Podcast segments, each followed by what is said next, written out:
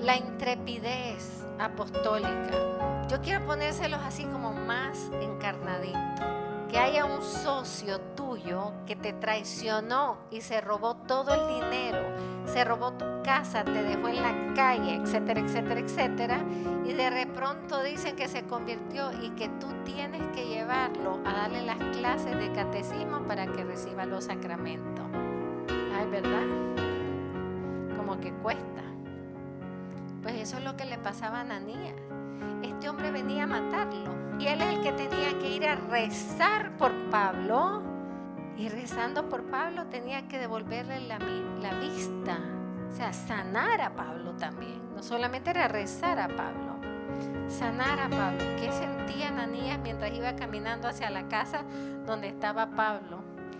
Seguro que le temblaba las piernas, el corazón, la mente.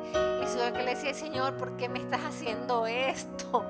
Y el Señor dice, para que aprendas a amar. Para que aprendas a amar. Si yo morí también por nuestros enemigos, yo morí por los que me crucificaban.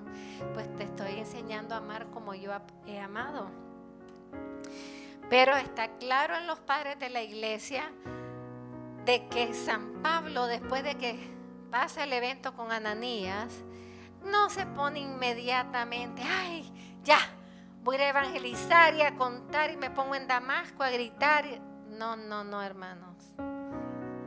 Para ser un auténtico, maduro discípulo, hay que reflexionar en lo que Dios ha hecho conmigo, en lo que Dios me ha dicho.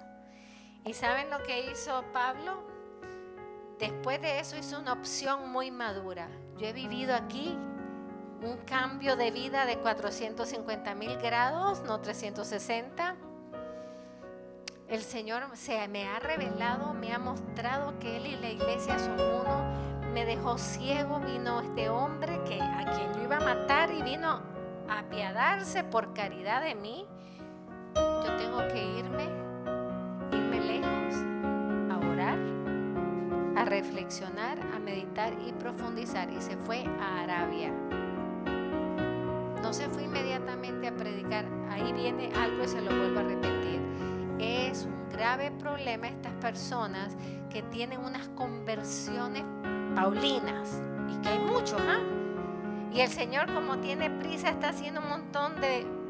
A mí me encanta acostarme viendo testimonios de conversiones para acostarme con esperanza, ¿no?